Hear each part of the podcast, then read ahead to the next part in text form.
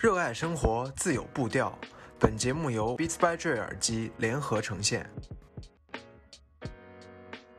大家好，欢迎收听我们最新一期的 BTRT Talk 黑话节目。我们今天想跟大家聊一聊我们刚刚参加过的一场比赛，也是2020年最后的一场比赛。在12月12号，BTRT 来到了海南三亚，在这里度过了难忘的48小时。在这个周末，我们参加了 Hoodoo Coast 海南巅峰赛。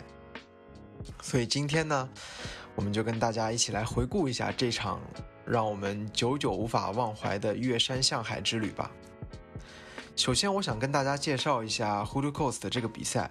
Hoodoo Coast 简称叫 HTC，它起源于1982年的美国，被全世界的跑者定义为地球上最伟大的长距离跑步接力赛。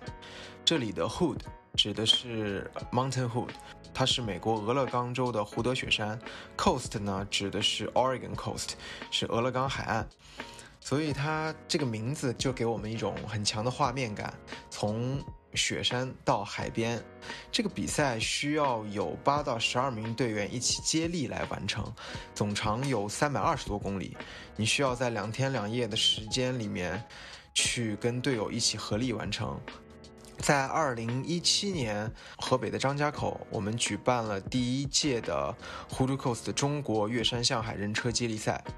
在今年八月份。嗯，BTRT 也来到了河北张家口，跑了我们第一场越山向海的人车接力赛，那是一个非常难忘的回忆，所以我们就毫不犹豫地报名了十二月的海南巅峰赛。但是呢，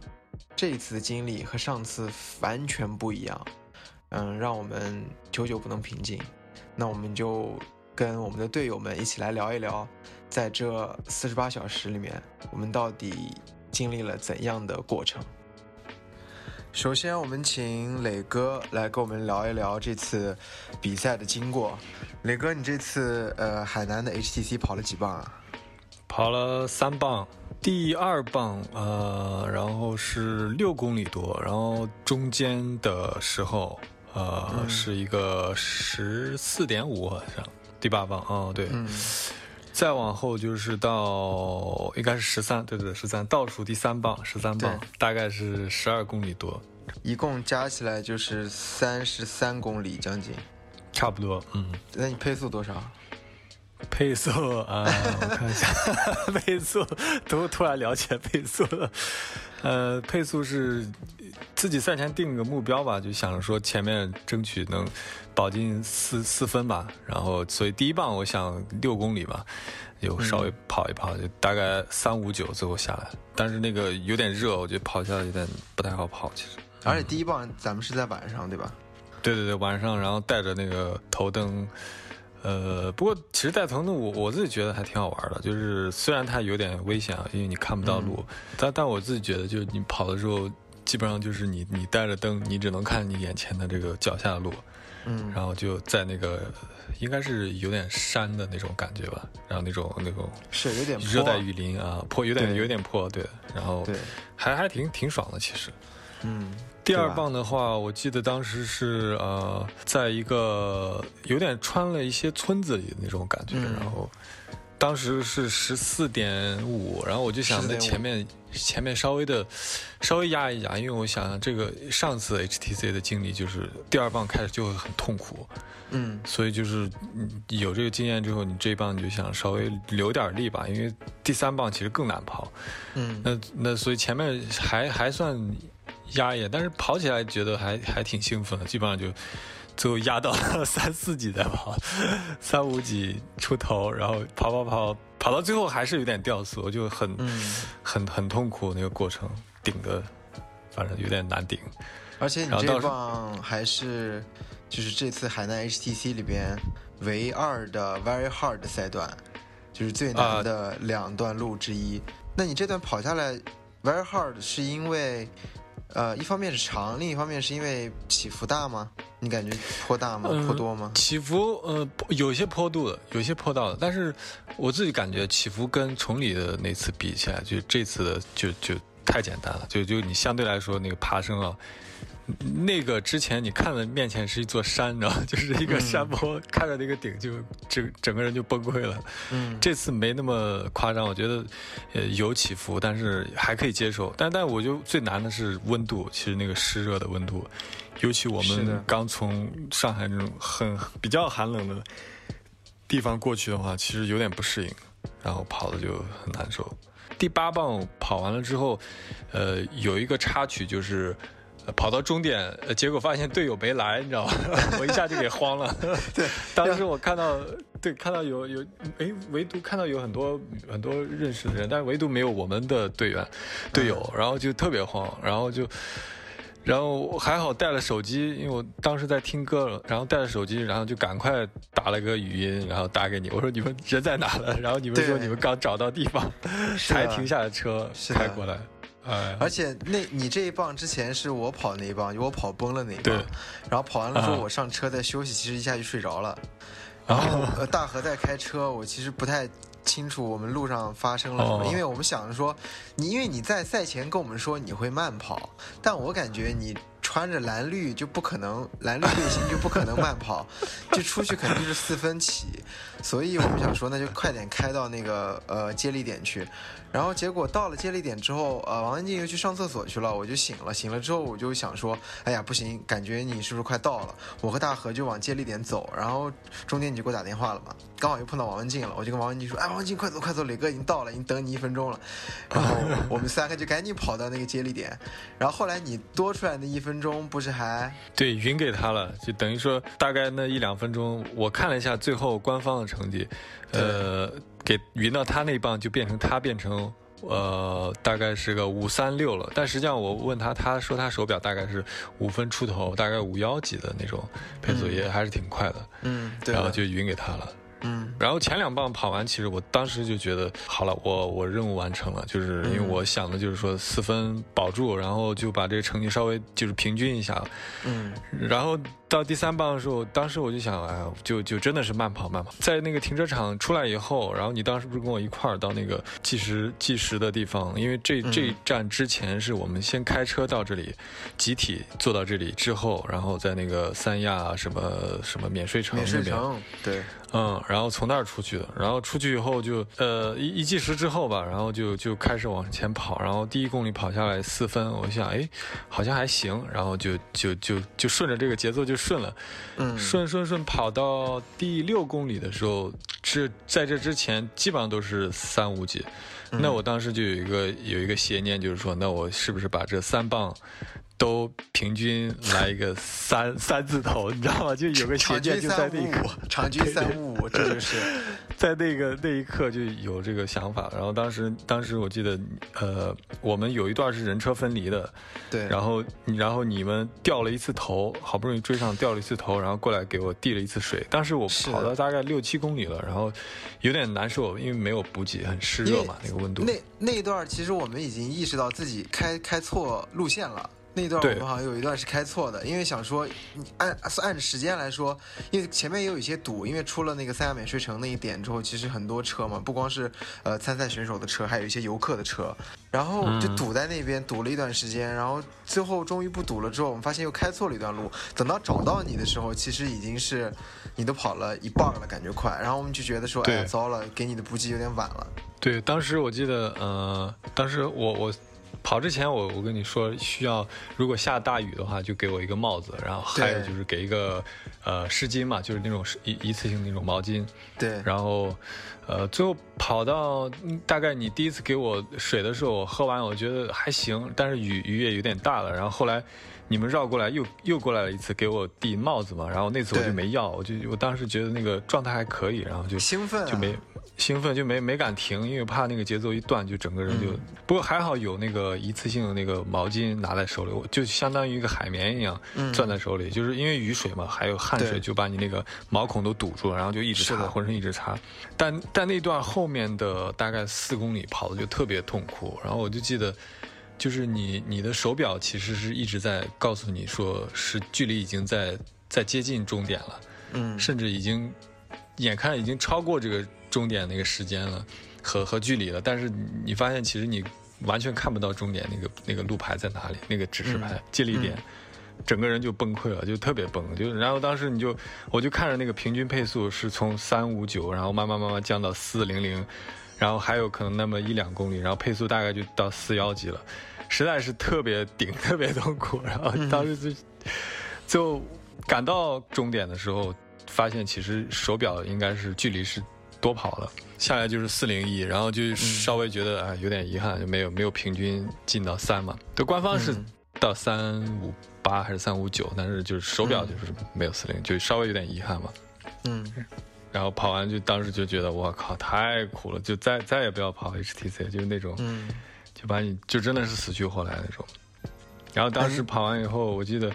嗯，我们把那棒给了大河之后，后来那个。发生的事情就非常魔幻了。是的，是的。那你，那你先跟我们先点评一下这个自己的表现吧。这次 HTC 你可以给自己打多少分？打多少分啊？嗯，如果十分的话，打个八分吧。就是我我觉得还还算比较稳定嘛。就虽然很难受，就是，嗯，参赛体验是另外一回事，但是自己跑的那个过程，我觉得还行嘛。就就是一个。我觉得算它是一个强度训练嘛，就虽然就是有点，虽然是断开的，断了三段但是，呃，其实你平均下来那个也跟马速相当的话，在这种温度下，我觉得还算达标的，就是基本上。我感觉你都在按这个乳酸跑二十二度啊，不对，二十五度的天气，二十六度的天气跑这个配速，相当于乳酸门槛跑了都三段。对，因为而且心率很高的情况下，就是对，真的是硬顶下来，就是反正也算是强度课吧。就但是但这个消耗就是太大了，之后那个身体反应确实比较大。嗯嗯，那过程中在这个比赛的过程中有哪些难忘的瞬间呢？可以跟我们说一说吗？其实刚刚刚也说，就是后面会发生的那个比较魔幻的一个一个点嘛，就是我那棒之后，我们不是去就就交接给大河了，大河就开始跑他的倒数第二棒，对，然后我们就开车就去追，开车去追的时候，其实就发现原来走错路，而且走错了两次，就是他那个，因为他那个路牌，呃，首先那个路牌设计的非常的不太清楚，那上面的箭头就非常的小。二一个，他把路牌藏的比较深，就是在就真的是在可能树背后，或者有些地方就没有了。然后再加上可能现场的工作人员他有以人人车多的时候，其实有时候你也可能也顾不太上，就是给你指这边或者那边，也也有可能司机又去要看选手，就会错过很多这种关键的转弯的点。所以我们其实开错路了两次。但是每次你开错路，其实你都发现有好多跟你同样的司机都是发现开错了，就是都都走偏了。其实，对。同时最后到的一个那个那个路段是基本上是堵车的，全部就堵起来了。那个六车呃六车道的一个一个双向的车道，基本上就这边是堵死的，另外一边是全空的。然后你的队友实际上是在一个逆向的那对面马路对面在跑，然后我们就一路追追追追追追不上大河，然后。后来就还好，他带了手机，然后最后你不是跟他就语音联系上了以后，然后你一看这个状况不行了，还有大概就五百米，我们就在原地就只能硬等了，没办法过去车，然后你就直接翻翻栏杆过去。我当时觉觉得那个画面还真挺感动，就是就是一个大雨中，然后一个人在一个空旷的马路上翻了一个栏杆，这边是全是车流，然后那边是空的，然后翻过去追他。这个我觉得那个画面还蛮震撼，其实让我想到了那个 Nike 那个海报，Man versus Machine 啊，Machine 对对，一边是空的，对，一边是车，然后一边是一个跑者在那边跑，对，跑者的，对对对，那个还蛮震撼。是的，那关于这场 HTC 海南站的一些感受，可以跟我们来说一说吗？好的、不好的都可以。嗯嗯，我觉得呃，其实。其实可能大家多少都会有点这种感觉，就是，嗯，它是一个对这个签到，就是大家对签到其实吐槽都蛮多的，因为，嗯，也许是因为防疫的要求，所以他就分批去赛前签到嘛，你要领你的装备啊什么的，呃，就放到半夜，半夜，比如说我们那棒就大概是十点半开始签到，然后但是你比赛发枪又是四点二十检检测，然后四点四十起跑。那中间这两三个小时就很尴尬，就是你到底是睡觉原地睡觉，还是开回酒店休息，然后再开出来。所以这个我们也纠结了一段时间，后来发现算了，还是开回去吧。对，啊，那我们开回去，其实路上也来回也耽搁了个两三个小时，因为三趟，相当于你开回去再开过来，就一个一个来回大概就快两个小时。这体能上，首先是先让你先熬了个夜，然后你再来跑这个一百五十六公里的比赛。对，这个就这个是比较比较比较不太不太好的体验吧，我觉得。嗯嗯，那还有一个就是那个封路的问题，就算一个马拉松对一个城市的影响都非常大，更何况这个一百多公里的一个接力赛，所以其实它没有做到封路。那没有做到封路，其实选手就只能在那个大概一米宽的这个有路边嘛，路边去跑，然后其实旁边就是很多大卡车什么就来回这里穿嘛，其实其实有点危险的。呃，而且我看到右边最外侧，其实有些路段它是那种坑一样的，像渠、水渠一样的地方。然后我们跑的时候就发现，有一些选手他就从里面爬出来，你知道吧？就是以为他是干嘛了，然后又爬上来。对，掉，以为他去上厕所去了。其实后来发现不是，他是真的掉下去了，然后爬上来，也挺挺危险的。那还有一个就是说。关于这个指示牌嘛，因为很多人都开错路了，就是司机开错路了，然后选手跑错路，这个应该都是非常多的一个普遍的一个状况。是的，是的。那就说明它的这个指示指示系统就有问题，就是你的指示系统，不不管是人工的指示，还是说你那些呃那些实物的那些广告牌儿、招你知道导示牌儿那些的设计的问题，你这个就直接影响这个所有参赛的这个。人的好像有些路段说是直接用了一个一些丝带还是什么在在树上绑了，就告诉你说这是呃是进到有一些赛段了之后，它不好来做一些就指示牌的一些标识，它就在树上绑丝带，就像越野赛一样，绑一条蓝色的丝带，告诉你这里就是你要跑的路线。对，哦，对，嗯，还好就是嗯。没有意外发生嘛？就是虽然是有些危险，但但其实还好没有意外发生。那这是吐槽的一些点嘛？那他当然，我觉得，嗯，接力赛本身它有它自己的那个魅力嘛，就是因为你很多时候，呃，你其实是很难有机会跟你的队友一起再去，你知道，就去一起去体验那个不，你就把它当做是一个，呃，一些比较。磨难也罢，也或者说一些特殊的一些经历也罢，就是，嗯，我觉得对对一个团队来说，这是一个非常好的比赛，就是，呃，就是就像我们上次跑崇礼，其实大家的感觉就会非常的比相对来说会比这次要好很多，好一些体验，嗯，那个体验痛苦的感觉更多是在于跑步和比赛的本身，就是我们觉得因为。那个坡和起伏实在是太大了，让我们跑得很难受。但这次海南的这个是，也是跑得很难受。但是这个难受并不在于赛道给我们带来的痛苦，而在于一些比赛的安排或者说比赛的组织给我们带来了一些需要去克服的困难。我觉得这个是让我们很头疼的一件事情。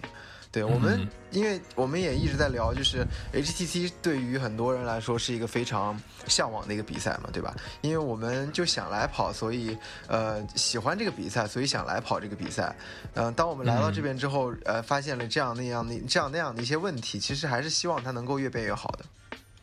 对的，这个比赛首先，我我们如果冷静下来看的话，其实在国内。甚至全世界可能都是比较少的那种，比较其实还蛮特别的一个一个赛制，对，就是非常适合这种团队一起去，呃，去去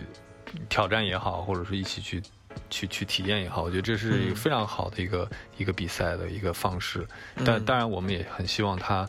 变得越来越好嘛，就因为。吐槽归吐槽，但是其实大家都是希望他能变得越好。虽然每次我们我们这是第二次跑了，上次跑完也是说再也不跑了，再联络吧。联络吧。这次跑完也是一样的，大家都再联络吧。再也联络了，再也不跑了。但是我现在想象，可能明年崇礼。所有人又开始 去去报名了，知道吧？这个真的再联络吧，真的。我觉得现在 现在问我，我的答案肯定是，我可能不会再去考虑这个事情了。但是明年说不准了，就真的嗯啊。接下来我们请我们 team 里面，呃，HTC 经验最丰富的，呃，BTRT 一姐王文静来跟我们大家聊一聊这个比赛的经过。首先，你可以跟我们说一说你这次海南 HTC 一共跑了几棒吗？一共只跑了两棒。两棒。呃，按我们的计划来说，其实这次给你安排的是三棒，而且全是呃 hard 跟 very hard 的难度，对吧？对。对，但是你你你却不怕，对吧？无所畏惧。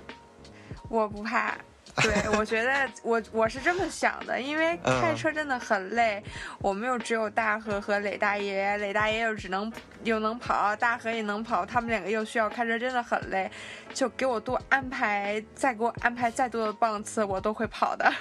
嗯，就是安排。对，就是安排。然后你的第一棒其实是就是一个我们这次呃。海南 HTC 唯二的 Very Hard 的呃其中之一，是一个距离最长的一棒，对，十五公里多。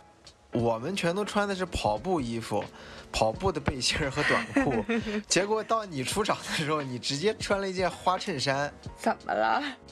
就是这个这个画风突变，我们没有招架得住。嗯，有什么需要适应的吗？就是感觉像是一个来纯来纯粹来旅游的女生。突然误入了一场跑步的比赛，我就是来旅游的。嗯，那个十五点五感觉怎么样？最长的一棒，感觉跑得非常轻松，很轻松，真的很轻松，很轻盈的那种感觉，感觉节奏也非常的对，就是停不下来，因为它爬升也是很大的，将近一百，官方数据是。一百五左右，我记不清了，但是我表的记录是一百六十九，它也有很多坡，看起来也是蛮绝望的，但我全部都是以五分内的配速顶了上去，嗯，但是 我顶上去也是不累的，就很轻松，第一棒很轻松，然后第二棒就是，呃。到了这次 HTC 的第九棒，也是一个 hard 的一个一个赛段，但是这棒好像跟你的第一棒有状态上有一个完全的不一样，对吗？嗯，完全的不一样。我这次怎么说呢？就就是严禁吧，对。嗯，我先跟大家来说一下这个严禁这个到底是一个什么东西。严禁是这次呃 HTC 海南站的一个一个接力点，它是一个小学。对，嗯，严禁小学，严禁小学，盐是盐分的盐，禁是用尽的尽，顾名思义就是身体里的盐 用尽了。对我严禁了。那个过程当中到底发生了什么呀？就是导致你的状态突然发生了一很大的变化。什么都没发生，我觉得是我自己心态的原因吧。因为首先第一没接到雷大爷，在体育广场。对，就像磊哥之前说，他说，嗯，他都跑到了，然后等了你大概一分钟，我们才到了接力点，然后你再跑出去。对，一个是没见到磊大爷，然后第二个是因为就磊大爷开始跑就已经是在闹市区了。电动车就是机动车，还有各种就是满地跑的那些鸡呀、动物呀，哇塞，电动都都在那个跑道上面跑，特别的嘈杂，而且很混乱。嗯，我前四公里就是遇到你们之前，我是非常的稳定的，因为我的预计是那一棒的配速应该是在四四五左右，这是我的计划。然后我前几棒也是按照任务完成的。那时候大河问我状态，我还就当时觉得自己很 OK，因为我那棒是听戴耳机了嘛。嗯，嗯。然后你们走之后，我我就经过了一个高架下面，然后就有很多土，然后也是有很多车，我就突然间瞬间我不知道怎么回事，我就变得特别烦。嗯，我把耳机就摘了，我我以为是扔了，然后但其实我没扔，我居然塞到了腰包里。嗯，然后我觉得可能太热了吧，因为那时候是中午，我还戴了一个就不是空顶帽。嗯，然后我觉得觉得所有的热量都集中在头部，散发不出来，就是那种头晕懵逼的感觉，非跑得非常的懵，嗯，就感觉随时要晕倒的那种状态，就只能是掉速去完成。一开始我还是五三就，就是从四四几的配速一直掉到五三零，中间是没有任何过渡的。嗯，突然之间没有任何过渡，看来这个周围的景色和环境对你的影响还是挺大的。嗯，对，我认为是环境的因素，就导致嗯我心理的变化。最最主要的就还是心理素质还是不够强大。嗯哼，嗯，。对，那回顾一下这次 HTC 海南的这个表现，你给自己打多少分？呃，不知道哎。磊哥给他自己打了八分，毕竟是一个场均 三五五的跑者。哦，我也不知道哎，我没有想法。那在这个过程中，你有哪些难忘的瞬间呢？可以跟我们说一说吗？难忘的瞬间，那就是路过的加油，还有就是我跑的懵逼那棒，就当当队给了我一瓶水。嗯，就是当当队，嗯，对，认就是知道，就是认识的一些朋友吧。嗯，那这个关于这场海南的 HTC 赛后，有没有什么感受和体会呢？好的跟不好的，也可以跟我们说一说，跟听众朋友们来分享一下，这个当时的感觉还是当下现在我现在的感觉呢？都可以，都可以，当时和现在都可以说太不一。样了。我跟你说，我嗯现在就特别快乐，当时就是只是难受了一一一点点而已，但总、嗯总体来说还是比较快乐的。嗯，为什么难受呢？当时因为跑得很不舒服。一个是跑得很不舒服，另一个就是堵车这些交通的因素，还有组嗯织，就是它赛道上面的那些混乱。这个我是我觉得我是一个，就对于赛事，我觉得就是你办的好不好，我就无所谓，你就给我一条路，我去跑就 OK 了。嗯但我觉得像这种。嗯，我说不好，我不，我不太喜欢这个后面这三棒的赛道。就是太混乱了。嗯对对对组织组织的问题，OK OK。对其实这次跟就大部分跑者对于比赛的吐槽也都是集中在这几点上面。嗯，我觉得可能也也不是吐槽吧，最主要的嗯就是前几棒跑的真的非常的开心，嗯然后感觉落差就是一下子就画风突变了，嗯从到了那个陵水开始，就一切都不一样了。嗯前面还都是特别安静，你想有日出，那时候天刚刚亮，然嗯后跑的路线啊，就经过一些村庄、古城，都是比较安静的村庄，嗯路边的景色也都非常的绿，然后一到闹市区就完全不一样了。的确，的确，就是它是从一个热带雨林的一个风光，到了一个小县城这样的一个过渡，嗯那个视觉的反差还是挺大的。嗯，一个是视觉的反差，一个就是路况。嗯嗯，那明年 H HTC 还参加吗？只要有你们去，我就去。这个一下给哥哥们压力了呀。嗯，没有的话，你们不去，那我也不去。好，好，好，那就明年再联络，嗯，再联络，再联络。再联络，再联络。你们的话我，我是不信的。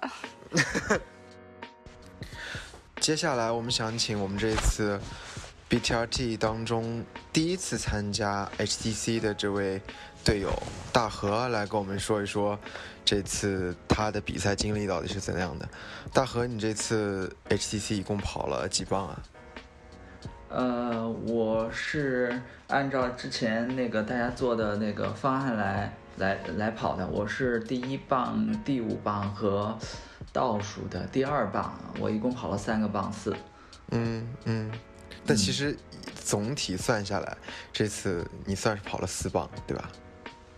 啊，对对对，最后 最后那个出现点问题，就是对呃，但是最后一棒算你跑的，我只是那个 最后都算就是都算，我觉得都算。啊，嗯，我觉得都算。啊，把那个也也也同步跟你同步就是进行完了。嗯 嗯，那够可以跟我们说一说，就是分别按棒次来说一说这几棒到底是怎么样的情况吗？嗯，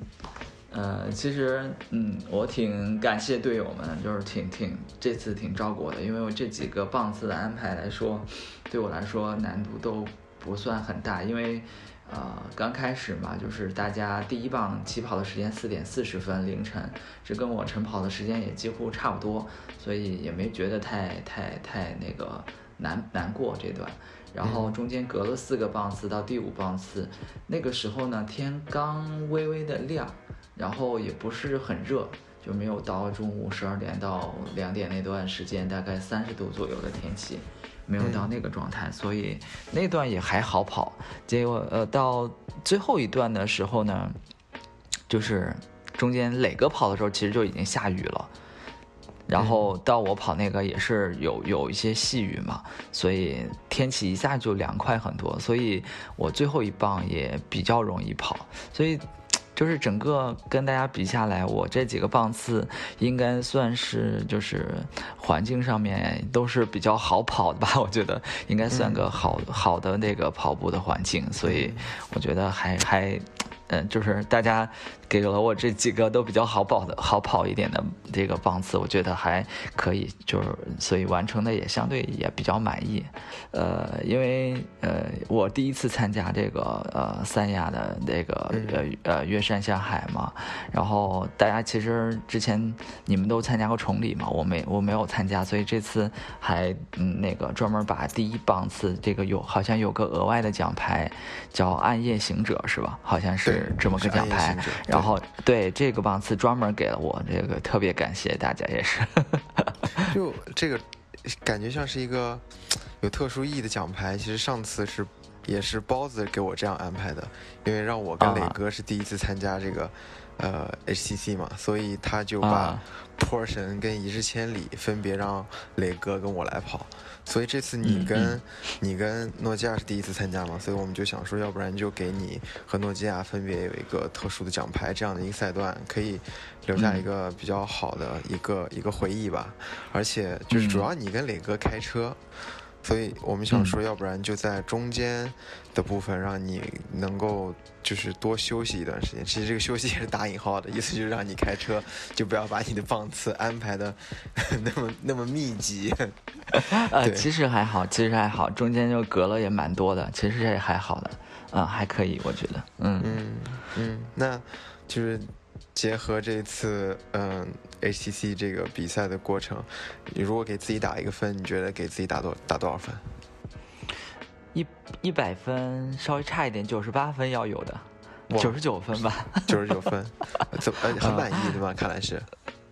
怎么说呢？就是大家给我的棒次安排也很好嘛。然后我自己因为也是第一次参加这种，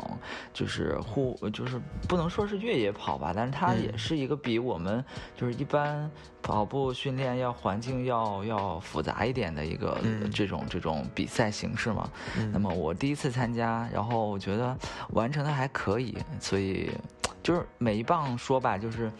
像第一棒就是起跑嘛，因为刚开始，虽然那个现它是它是分批次起跑嘛，第一棒次的时候其实没有那么多人了，然后现场的环境也没有特别的就是嗨那种感觉，但是但是就是我们那个起跑的二三二二十来个人对吧？那那那一批，然后其实都是蛮强的，我我就是嗯，因为。没有女选手那一帮，完全都是起跑，全是男选手嘛。然后起跑的时候就是完全就是带带着头灯啊、反光背心啊这些强装。然后我也是第一次感受这样的这种跑步状态。呃，那么跑下来就是就是一出去还行，然后出去没多远就远远的落在后面了。但是，呃，因为。因为明显感觉到这一组的实力都很强嘛，但是我也没有放弃，我就反正自己按，你不是也提醒我嘛，就前面也是最好放慢一点的这种状态，压一压。那么我，对对对，我也我也是因为没有走过这种，没有比过这种形式嘛，所以前面控制了一下，后面大概也反正陆陆续续超了一些人嘛，然后就是找着那个感觉了，真是这个。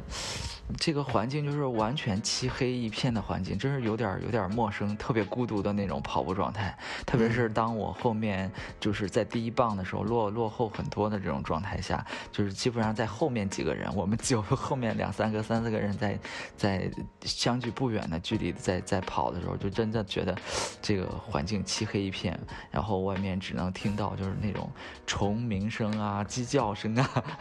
就是确实有点孤独。但是但是就是跑下。来感觉自己速度上面还可以，稍微爬坡也克服了。那么，但是有一点遗憾就是，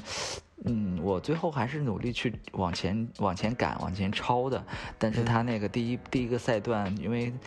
呃官方的赛道攻略给我们的提示是说十四点五 K 嘛，结果跑下来只有十二点五 K。我我当时也觉得很奇怪，就是我我我就嗯超过了几个人，但是后面他们开始加速了。我在想还有两公里嘛，这个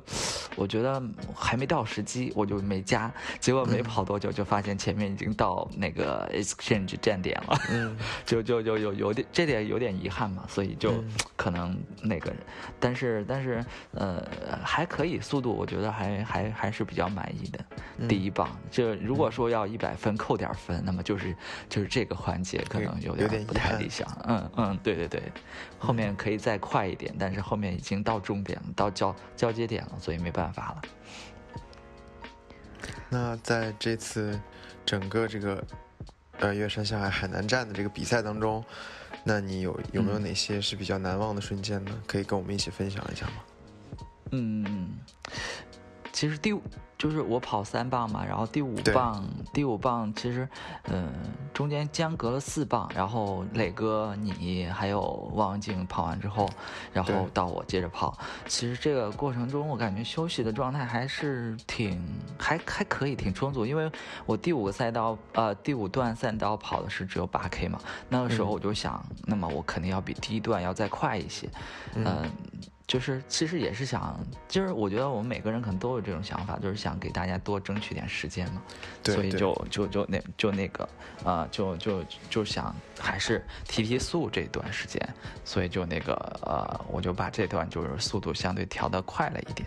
嗯。啊，然后，然后，呃，这个主要还是就是，呃，可能受磊哥影响吧。这段完了之后，我跑四四分三十多吧，好像。嗯然后跑完跑完这段之后，其实就感觉，嗯、磊哥这个就发力了，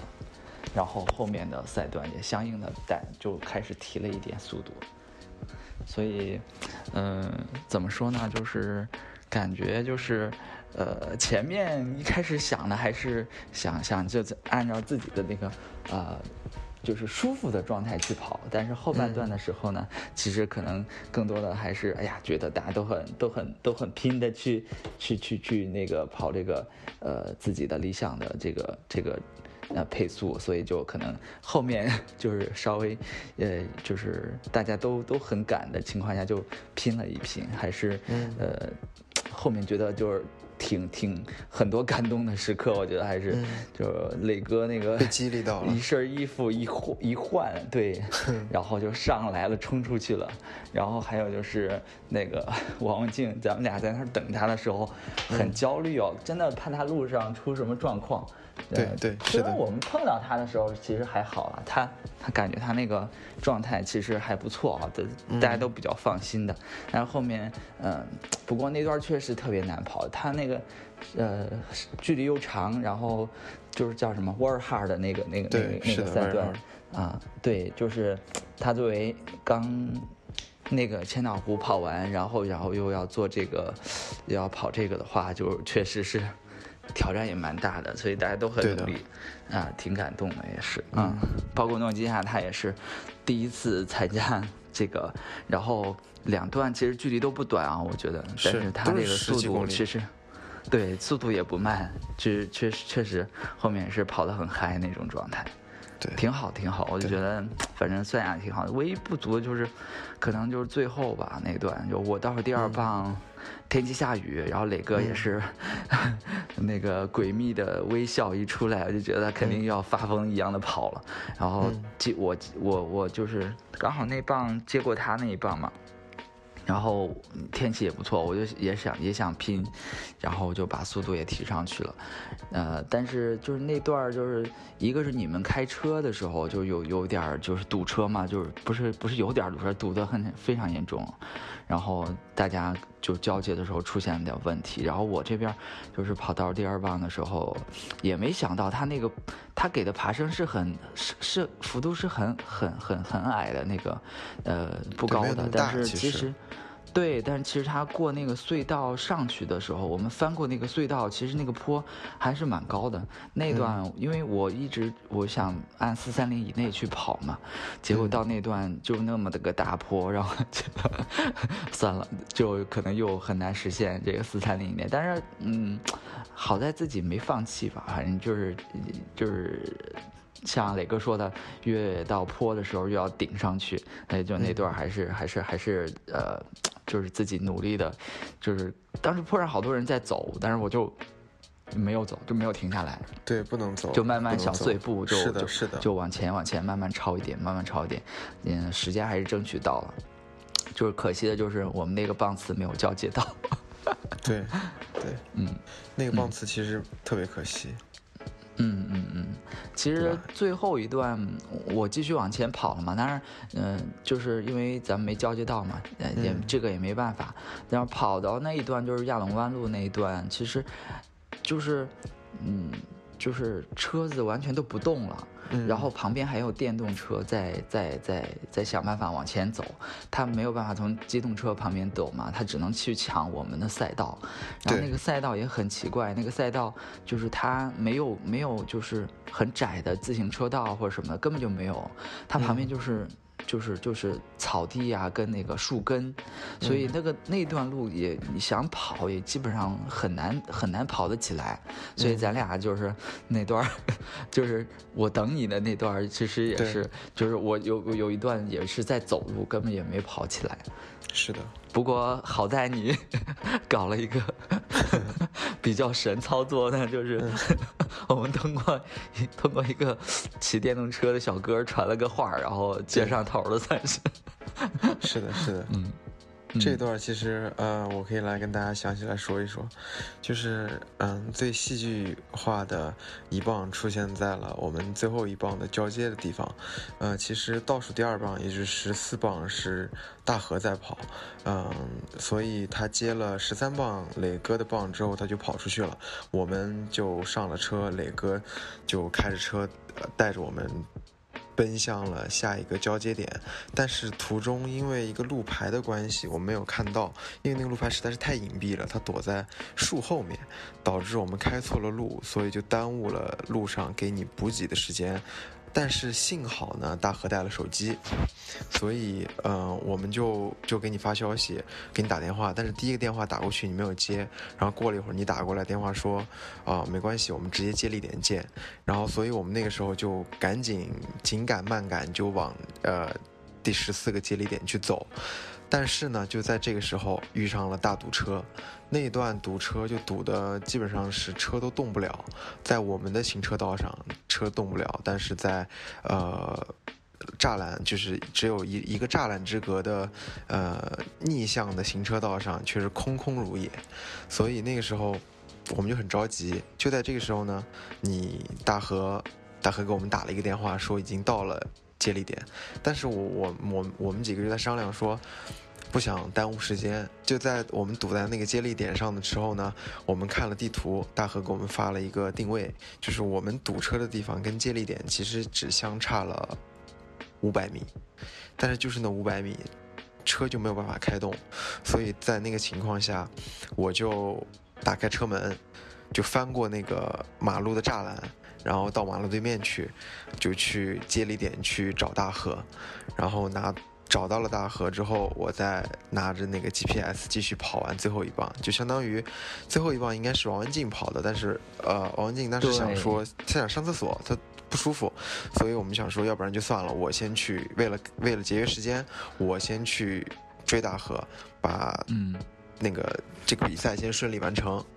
大概就是这样，然后中间我其实我 刚开始已经看到你了，但是就是追不上你，因为当时我的状态已经非常非常的差了，尤其是在因为是在我跑完第二棒的时候，我的身体就出现了一个非常大的一个，对我岔气了，然后后来就心率就跟相当于是崩了，就是跑跑就身体就爆掉了那个状态，所以我当时。看见你在前面，他就是追不上你。但这个时候呢，后面来了一个骑电动车的小哥，我就跟小哥说：“我说，哎，小哥，你能不能帮我一个忙？我在追前面一个人，你可可不可以，呃，路过他的话，帮我给他带个话，就说，呃，你有朋友，我在后面追你，能不能在原地等一下我？”然后他说好的，然后小哥就突突突突突突开着他的小电动就就往前骑，然后追上你之后，神你操作跟你说了跟你说了一句话，我发现你终于回头了，然后那时候心里才想说，哦，终于大河终于收到这个消息了，我我就赶紧过去去找你。其实我那个时候心态就经历了一个非常忐忑，然后到终于就是。放心的这样的一个状态，然后我见到你之后，我们俩抱了一下，然后我就继续往前跑，所以那个时候是我，也是我吧，就是这次 HTC 最难忘的一个时刻，就我觉得，哎。嗯，就是可能就是队友团队之间的默契，就是在这个时刻可以体现出来，对，是，其实我那时候前面我是有点知道你在我后面没多远，但是我没我就是看不见你，可能那个、那个那个树啊或者什么的，我就是没看见你。但是遮挡的我我就想，对我一想我又不能我又不能那个就是。停下来，万一你没过来呢，或者你万一走对。错走错，我也我也不敢完全停下，但是我就我就放慢了，就是走走停停，回头看看，就这样的啊，所以耽也耽误了很多时间。如果我们就现在想想，如果不是最后一棒这个这个情况，然后我们可能成绩要再往前提很多，我感觉啊，是的，是的，是是，就肯定是十二个小时多了，嗯，对对对，嗯，其实前面已经争取了蛮多宝贵的时间了，就是，但是就是这个没办法，这个我们话说回来了，我们遇到这个问题，其他的队也可能都遇到这个问题了，对的，我觉得这个就是比赛的一部分吧，就是嗯嗯。你，无论如何都得接受它，你就接受它，对对对带着他去比赛，这是一个对对对。呃很必然的一个事情，对吧？对对对，所以回嗯头听那个谁王文静讲说，这这个比赛今年刚第二年办嘛，所以对。哎一想，可能这个办这个比赛的这个经验还不是很很那个，所以嗯。哎也理解吧，反正。嗯，嗯。那我问你啊，明年嗯。HTC 还跑不跑？跑吧，我觉得蛮好玩的，跑，咱们 OK，OK。啊，这这是这这次呃这个 呃。这个比赛完了又出点小状况，我觉得下一次可能体验会更好一点吧，嗯还是我觉得还是可以的。嗯，OK。音乐随行，热爱满电。接下来我们将会进入今天的 Beats 问答环节，让热爱更进一步。啊，我们第一个问题想问这次第一次参加 HTC 的大河，就是对于这次 HTC，你的期待会跟马拉松的比赛有什么不同吗？这次可能就是不像比赛那么要求什么 PB 啊或者什么的，就完全两种不同的感觉。呃，我们首先来报名这个吧，呃，可能大家想法就是。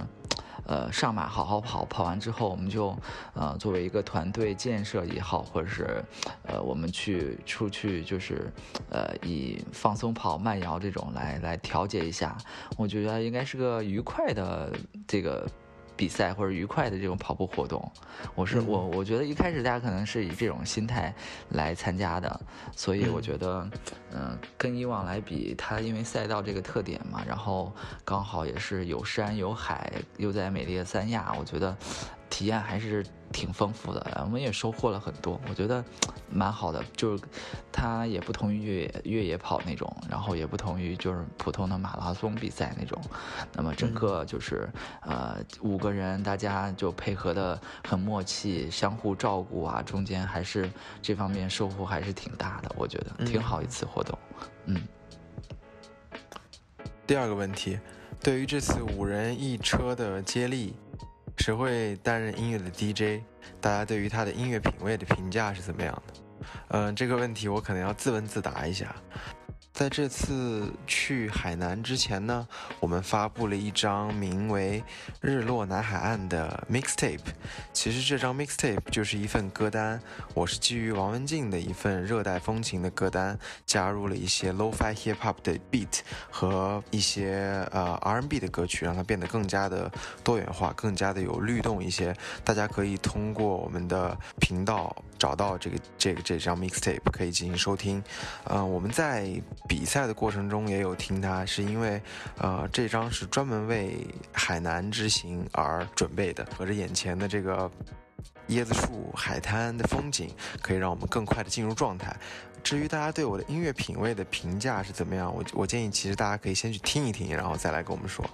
因为至少到目前为止我收到的评价都还是不错的。对，第三个问题呢，我想问磊哥，为了这次比赛，你私下有做什么特殊的准备吗？特殊的准备，呃，也没有什么特殊准备吧，就大家说好的都是慢跑嘛，这个都是以达成共识的，就是来享受赛道嘛。但实际上，你知道那个发令枪一响，我我就估计没人，是的，没有人愿意慢的，你知道吗？就都在那，都还真的挺拼的。不管不管我们队里所有的人，包括这次第一次来参加就临时接替宗小浩的我们那个朋友诺基亚，他也是，对，他其实很担心，就是我们觉得他慢啊，或者说影响大家的成绩啊，他也其实也蛮拼的，就是对，这个赛道上也是，也是啊，真的是一个。呃，怎么说那种队友互相去去一起扛的那种感觉，嗯就是其实我们就是嘴上说着来慢跑，但是身体却很诚实，都在猛干，都想拼一把。接力赛可能都慢不下来，嗯我现在感觉。嗯。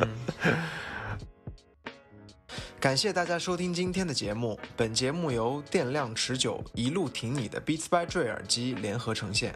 ，Beats 相伴，自如把控你的热爱。